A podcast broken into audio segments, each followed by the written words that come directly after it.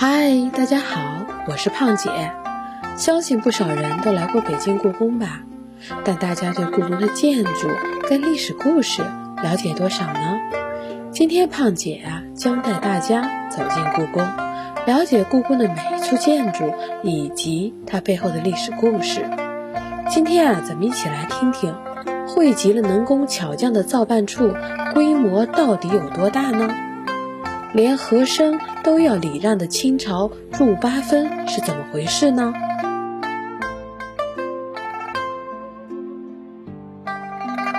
自从造办处啊从养心殿搬到内务府北侧一百五十多间空房以来，地方大了，人数规模也在不断的扩大。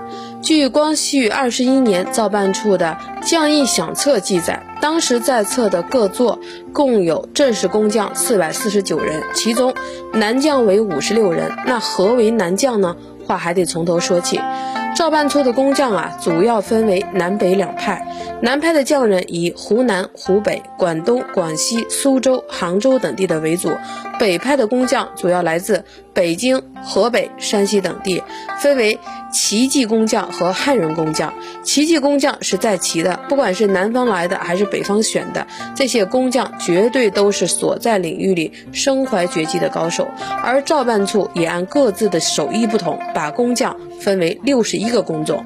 属于枪炮做的有铁匠，属于安甲做的有安匠、皮匠、甲匠，属于工作的有剑匠、悬匠、工匠，属于珐琅做的有珐琅匠，属于玻璃厂的有玻璃匠、吹玻璃匠、烧匠、碾匠，属于铜做的有镀匠、铜匠、凿匠、分枪匠、眼镜匠、刀匠，属于花炮做的有。花炮匠、南盒子匠、北盒子匠、洋花匠、洋盒子匠、软灯匠、起花匠，属于如意馆的有雕玉匠、牙匠、画匠、托表匠、贴匠、轴匠；属于灯材做的有灯匠、穿珠匠、裁匠、花匠、掏匠、染皮匠、彩绣匠；属于鱼图房的有画线匠。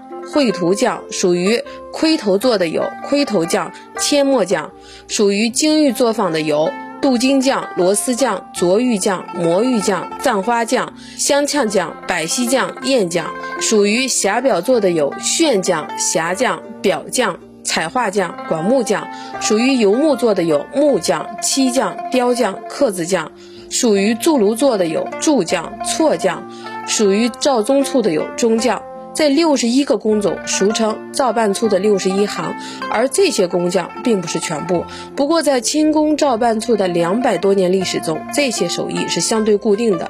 工匠也是造办处在册的正式工，不包括他们的助手、副工。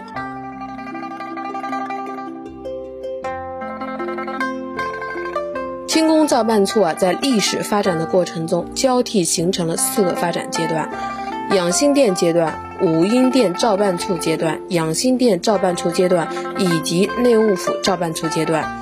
如今你再来到故宫博物院珍宝馆参观，目之所及，稀世珍宝大都出自造办处。在清代，各阶层的用度有着严格的规范。比如说，清朝时有着入八分身份的，就会有相应的穿着来彰显他们的地位。那么，何为入八分呢？咱们先从八分开始说起。八分就是八份。清朝入关之前，每站的战利品均分为八份，由八旗分别占有。而入八分，则是指除八旗旗主外，每旗下的贝勒、台吉，与本旗主血缘相近的各自宗支也可参与分配。八旗宗室中，部分身份地位较高，可代表八旗参与议政王大臣会议，决定军国重视的权利。入八分者，所以具有入八分特权，主要是凭借他们领有一定数量的旗下牛鹿属人，有较高的领主身份，因而，在财物八家均分后，他们在本分之内再以所领牛鹿之数分得财物，这是入八分者在经济方面的权利。不入八分者，则无上述权利。清朝入关后，宗室贵族的等级，自亲王以下、辅国公以上，共八个等级的贵族统称。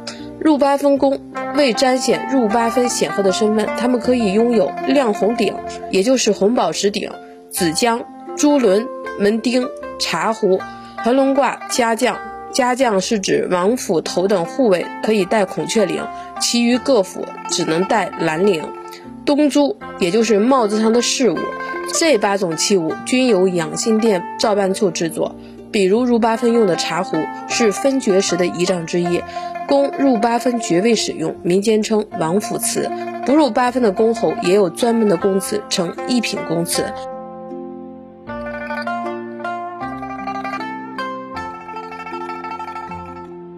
嗨，今天的故宫知识就先分享到这里了。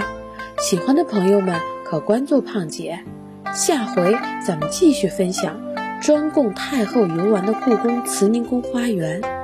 康熙皇帝为何要改建慈宁宫花园呢？